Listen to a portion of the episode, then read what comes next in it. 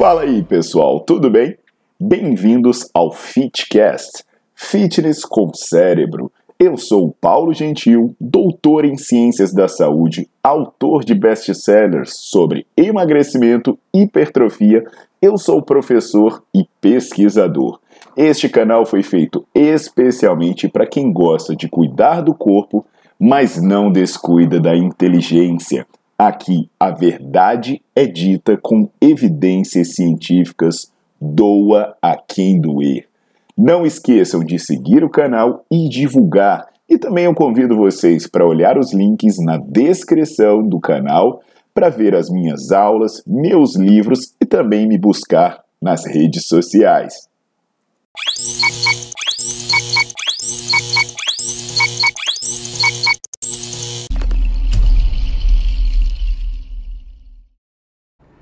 Fala galera, tudo jóia? Aqui é o Paulo Gentil e eu tô aqui para falar sobre um procedimento muito comum usado para perda de gordura localizada, né? Normalmente ele é visto como a última tentativa, né? A última opção para quem quer se livrar da gordurinha indesejada.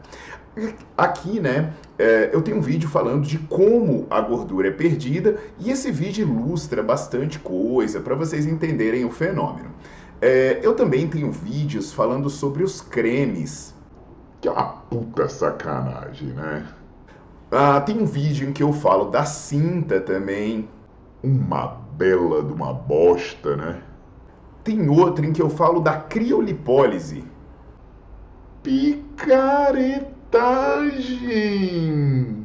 Aliás, tem até vídeo que eu falo das enzimas, que além de perigosa é ineficiente. Aí vem a questão, o que funciona, né? Já que esses procedimentos para perda de gordura localizada eles não dão resultado, aí vem a questão de remover de maneira cirúrgica, que é a lipoaspiração, ou também conhecida como liposucção, uh, tem também a lipoescultura, que é uma operação, é uma estratégia cirúrgica, uma, uma cirurgia estética, que remove a gordura de diversos locais de diferentes partes partes do corpo.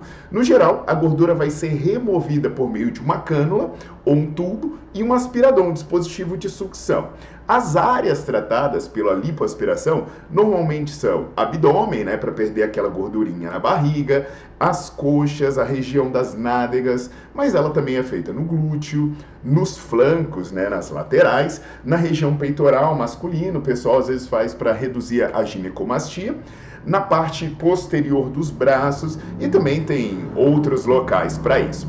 Então hoje eu vou tratar desse tema, né, o que vale a pena, o que não vale a pena, quais são os reais resultados.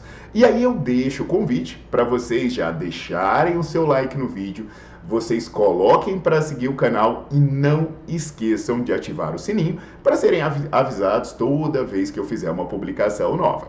Segue aí!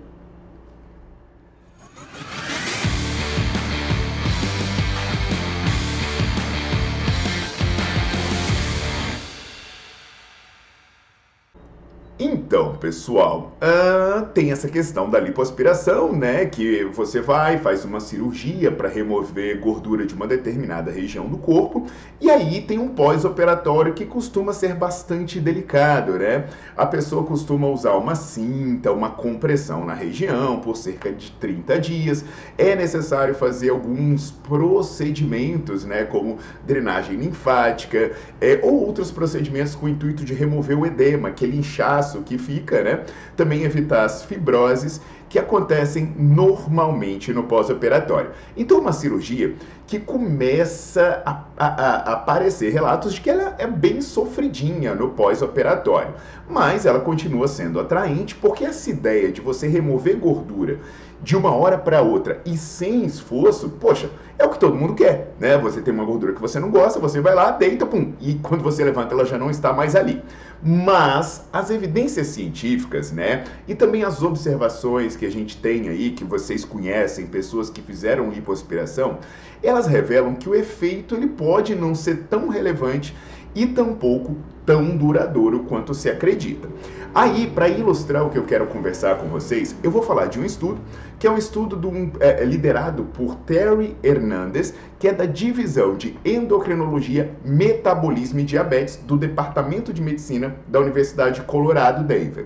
Esse estudo, ele fez o seguinte, ele pegou lipoaspiração de pequeno porte, então ele realizou um procedimento em que se tirava menos de 5 litros de gordura em mulheres que possuíam uma distribuição proporcional de gordura, que poderia ser aí na, na parte inferior do abdômen, né? Aquela parte, aquela barriguinha baixa, né? Aquele bucho quebrado que a galera fala, no quadril e na região das coxas. O que, que aconteceu? Com essa lipoaspiração de pequeno porte, houve uma redução de 2,1%, 2,1 pontos percentuais no percentual de gordura das mulheres. O que foi medido após seis semanas, né? Bacana, então eu consegui reduzir, cair 2,1% percentual de gordura das mulheres. Mas esse estudo não fez apenas a avaliação de seis semanas. Ele foi lá e fez uma avaliação depois de seis meses. Nessa avaliação de seis meses, ele percebeu que isso já não estava acontecendo. Esse 2,1% ele começou a voltar.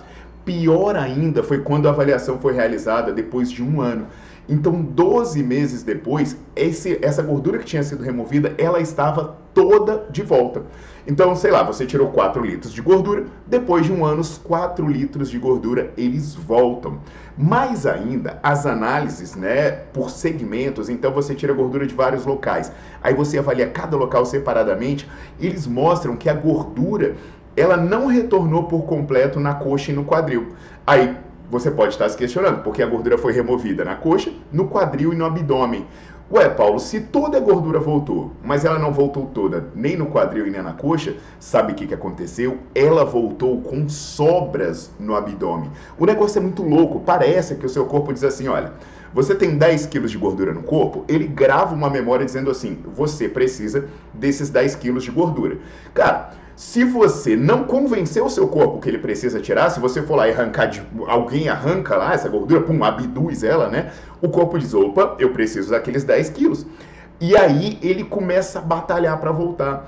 E aí ele vai colocar onde for mais fácil. E a região central, a região do abdômen, parece ser especialmente favorável para isso. Isso é problemático, não apenas pela estética, né, de você ganhar barriga, mas esse acúmulo de gordura também acontece na gordura visceral, na gordura intraabdominal. Isso aí é um problema, pessoal, porque inclusive o grupo que fez lipo já estava com mais gordura nessa região do que um grupo que nunca tinha feito lipo.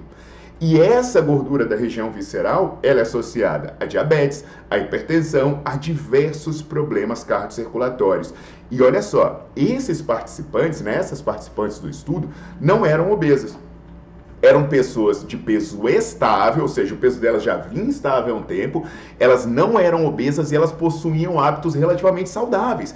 Então imagina só, pessoas com obesidade e sobrepeso que estão fazendo cirurgia estética, pessoas que têm o peso que oscilam, né, que tem uma alimentação desregulada, sabe? Aquela galera que vive oscilando o peso tanto, né, o efeito sanfona dela é tão forte que se a gente resolver abraçar essa pessoa é capaz de sair uma asa branca ali quando a gente aperta. Então presta atenção, quando você tira gordura por intervenção externa, né, o seu corpo não vai aceitar isso muito bem. Então, sabe qual é a solução? Você promover modificações sustentáveis no seu metabolismo. Então, você tem que mudar o funcionamento do seu corpo para o seu corpo dizer assim: olha, eu não preciso dessa reserva. Então o segredo, né, é, não é você arrumar um jeito de ser emagrecido, mas é você emagrecer. O seu corpo precisa ser convencido que aquela gordura não é necessária. E aí você vai, eu, eu recomendo muito que vocês visitem o Nerdflix ou que vocês deem uma olhada no meu livro Emagrecimento quebrando mitos e mudando paradigmas, que o segredo para ter um emagrecimento sustentável está aí nas modificações que você promove no seu metabolismo. Agora, eu não estou querendo dizer, né, que a lipoaspiração nunca vai funcionar. Sim, um caso pontual de uma pequena quantidade depois que o seu corpo já está convencido que não precisa daquela quantidade de gordura, rapaz, até a Siri tá indignada com isso aí. Tá bom, Siri, tudo bem. Bichinha intrometida, né, velho? Caraca. Então, assim, pessoal, eu não estou querendo dizer que, que a lipoaspiração vai ser inútil sempre. Não, de repente uma pequena correção, mas o seu metabolismo precisa ser convencido disso, tá? Agora, pelo amor de Deus, não ache, né, também que você vai, vai misturar isso com dieta maluca, aeróbio em jejum, essas maluquices aí. Não, se você está fazendo isso, bicho, fazer lipos só vai ser mais uma bosta que você faz na vida.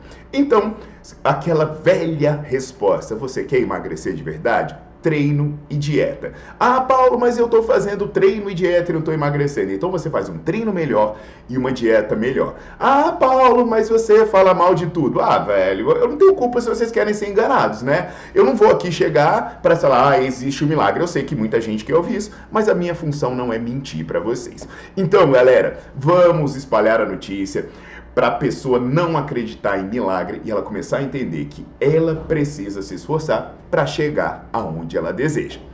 Até a próxima!